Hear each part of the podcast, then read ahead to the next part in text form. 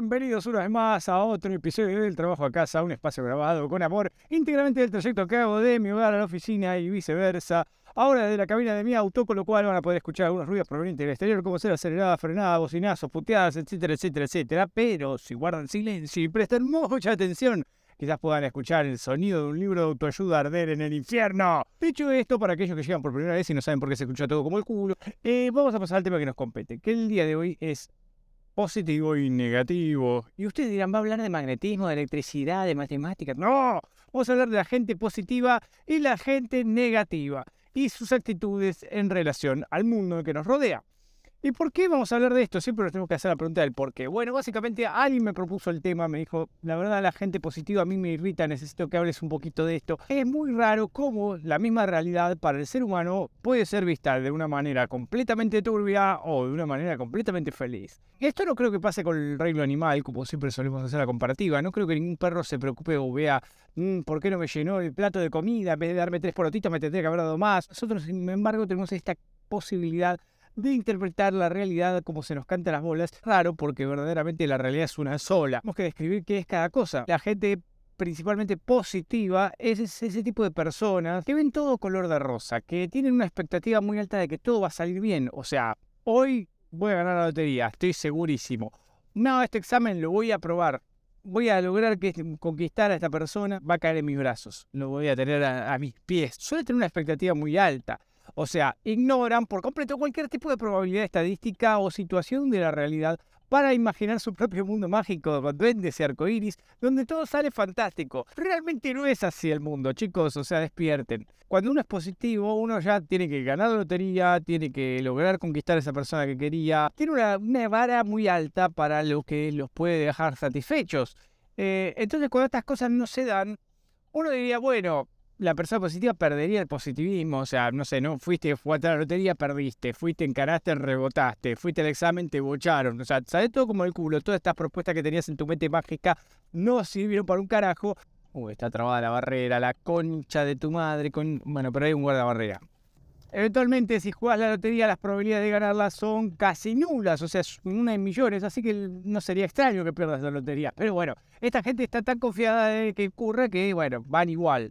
Pero cuando no se da, uno diría, bueno, las probabilidades estaban en contra, deberías aceptar esto y desanimarte, o la próxima por lo menos no estar tan confiado de que por una mera corazonada o algo por el estilo, o por tu propio optimismo, vayas a lograr cualquier pelotudez que te propongas de la manera en que te la propones en tu mente, ¿no?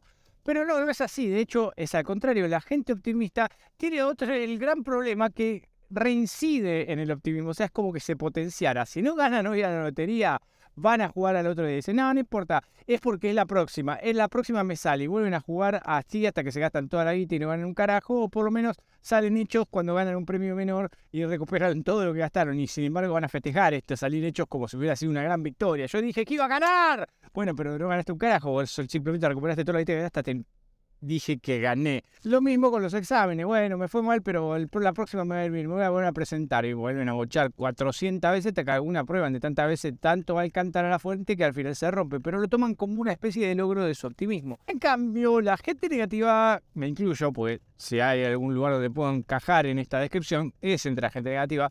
Tiene otro tipo, o tenemos otro tipo de visión del mundo, antagónica a la del positivo, pero más atada a la realidad, o sea, no voy a ganar la lotería. Claro, es mucho más probable que no gane la lotería. No voy a probar este examen. Vas con inseguridades porque, claro, no estudiaste lo suficiente. Y lo mismo con las cuestiones románticas o sentimentales. No vas a ir a buscar a la modelo de ropa interior para decirle, hola, ¿qué tal? ¿Querés tomar un café? No, probablemente apuntes a algo más normal, o sea, soy un sujeto promedio, calvo, no muy en forma. Probabilísticamente voy a tener más chance que me dé bola una persona que esté más a mi altura, este, estéticamente, financieramente, lo que corajo fuera, que una persona que esté muy fuera de mi liga. En realidad es negativismo o es realismo. También, aparte de tomar los parámetros de la realidad, que no la ignora, la potencia en la realidad. Si hay pocas probabilidades de que algo ocurra, es como que peor. O sea, si la realidad hay un 5%, el negativo va a decir hay un 0,0000005% de que esto ocurra. Si alguien no gana la lotería, o no aprueba un examen para el que no estudió y el que está diciendo me va a ir mal, o eh, encara a una persona que sabe que le va a decir que no y le dice que no, Entonces se da, se le da, al, al negativo se le está dando su premonición. Entonces, uno diría, ¿estaría satisfecho el negativo? No, de hecho no está satisfecho, no quisiera que pasen esas cosas, porque de hecho quisiera que cambie su suerte o que cambien estas probabilidades a su favor pero no se da la realidad y eso lo pone más negativo todavía, porque si nunca me va a salir nada bien. Entonces es como que se potencia más, así como el positivo se potencia para arriba, el negativo se potencia para abajo y entra quizás en un campo de la depresión. Carece de sentido todo y empezamos a preguntarnos para qué carajo estamos en este mundo si lo único que vamos a hacer es morirnos eventualmente y ser comida de gusanos. ¿Para qué carajo nos esforzamos, trabajamos, comemos, tenemos descendencias y en definitiva nos vamos a ir de este mundo y no vamos a dejar un carajo? Pero ahí viene la cuestión, ¿por qué? Cuando un negativo se junta con un positivo pasan cosas mágicas en el magnetismo y en la electricidad y en las matemáticas. Así que no sería la excepción que pase lo mismo entre seres humanos. La persona positiva cree en su mente de duendes mágicos y arcoíris que con sus palabras va a lograr que esa persona negativa se vuelva positiva. ¿Saben qué? ¡Basta de intentarlo! Su positivismo los lleva a seguir intentando porque creen que sí, que van a poder, porque son demasiado positivos. Así que van a venir y nos van a hablar a los negativos diciéndonos frases características del positivismo para cambiar nuestra manera de pensar y de ver el mundo.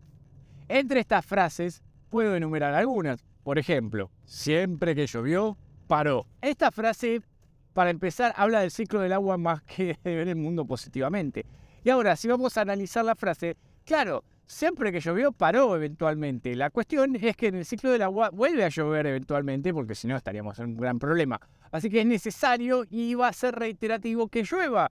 Entonces, ¿qué es lo que pasa? Bueno, hoy no ganaste la lotería. Bueno, mañana probablemente tampoco vuelvas a ganar la lotería, pero eventualmente el sufrimiento va a parar y vas a poder volver a sufrir. Es como poco esperanzadora la frase, sinceramente, y si lo analizamos desde el, aspecto científico del ciclo del agua. Pero bueno, la idea es que, claro, bueno, todo mal pasa, ¿no? Y hablando de eso viene otra frase. No hay mal que por bien no venga. Y, o sea, que tiene que pasarme una cagada para yo tener una recompensa, entre comillas, o que me ocurra algo positivo. Pero si analizamos la frase es, no hay mal que por bien no venga. O sea, es el mismo, quedamos iguales en la balanza. A finales de cuenta queda cero el patrimonio neto. O sea, bueno, se te murió un cachorrito. Bueno, adoptaste un cachorrito nuevo. Y ahí viene la siguiente frase. Dios aprieta, pero no ahorca. Y entonces uno se plantea, o sea, ¿cuál es el sentido de que nuestro creador del universo se tome la molestia de venir a buscarnos uno por uno y tratar de hacernos pasar como el orto con algún tipo de sufrimiento, pero no lo suficientemente grande como para que querramos quitarnos la vida o para que muramos? Por ejemplo, no sé, Dios decide que se muera tu hijo, pongámosle, ¿no? ¿Cómo sería si esto es apretarme qué queda para la ahorque? Es complicado, pero hay gente que se ve que la tiene que ahorcar. Y bueno, aparte también hay gente que muere eventualmente de una manera muy ridícula, prematura, sin ninguna razón de cero sentido. O sea, no sé, está jugando al tenis o al pádel y de repente te agarra un paro cardíaco a los 35 años pese a haber hecho ejercicio y comer saludable. Probablemente podríamos acusarlo a Satanás, que siempre hay que echarle el fardo. Si Dios te apretara pero no te ahorcara, como para que no mueras, y te dejara sobrevivir a su ahorque, ¿qué sentido tendría vivir en un universo donde Dios es un sádico y disfruta haciéndote sufrir? Cuando me muera me va a esperar más de esto. Aunque me vaya al cielo, me van a cogotar toda la eternidad, va a estar bárbaro esto. Otra de las frases que van a escuchar de la gente positiva es, siempre se puede estar peor. Sí, claro que siempre se puede estar peor. Lo que pasa es que uno mira para abajo a lo que puede estar peor y claro, nos queda un escalón y medio, un escalón solo abajo y por arriba miramos y vemos la vida de gente que está cagada en guita, con una familia feliz, y está todo el día de viaje y de joda. Miramos las redes sociales, básicamente, que nos muestran eso, ¿viste? Todo el mundo está bárbaro, todo el mundo trabaja de lo que soñó. Ah, yo soy vendedor de viajes de Disney y encima soy famoso. ¿Qué más quiero? Mi vida es una alegría, claro. Y uno mira para arriba y dice, mirá qué bueno todo lo que podría pasarme. Estoy haciendo un canal de YouTube como ahora y claro, con la cantidad de seguidores que tengo, uff, me estoy, la estoy pasando bárbaro. Laburo como un pelotudo para hacer estos videos, pierdo horas de mi vida. ¡Para nada! Me gustaría llegar ahí, no te digo tan arriba, pero un poquitito más arriba de donde estoy, ¿no? Pero bueno, y uno mira para abajo y dice, ¿qué me queda? No hay más nada ahí abajo. Este es como que no hay piso. Es como que decís, bueno, perdí un hijo y eh, tengo un tumor maligno en el cerebro. Ok, ¿qué puede ser peor? Que pierdas dos hijos. o algo así. Pero es como que siempre se puede Un poquito más, que pierdas a tus dos hijos y a tu esposa.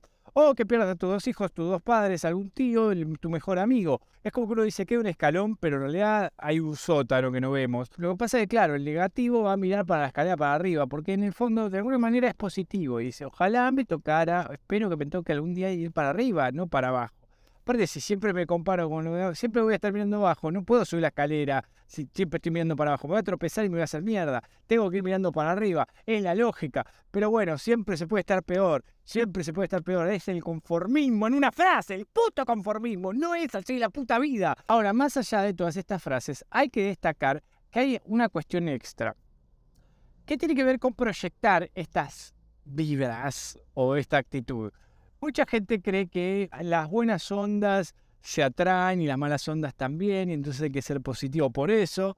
Y que aparte también si le hablamos al universo, el universo nos va a dar lo que le digamos. En vez de, es como una especie de agarrar una, la Biblia y tachar la parte que dice Dios, ve como le guste más, y de repente poner universo. Básicamente es una especie de religión en sí misma, sin Biblia ni nada, como en un genio de la lámpara ladino o algo así. No sé en qué nube de pedo vive esta gente. Esto como las brujas, no existen, pero que las hay, las hay. El tema acá no tiene que ver con que te pasen más desgracias o que te pasen más cosas buenas, sino que las ves más, que es otra cosa. O sea, por ahí una cosa que es inocua, ¿sí? no sé, se te rompió el escarbadiente, para una persona puede ser algo estéril, que no es ni positivo ni negativo.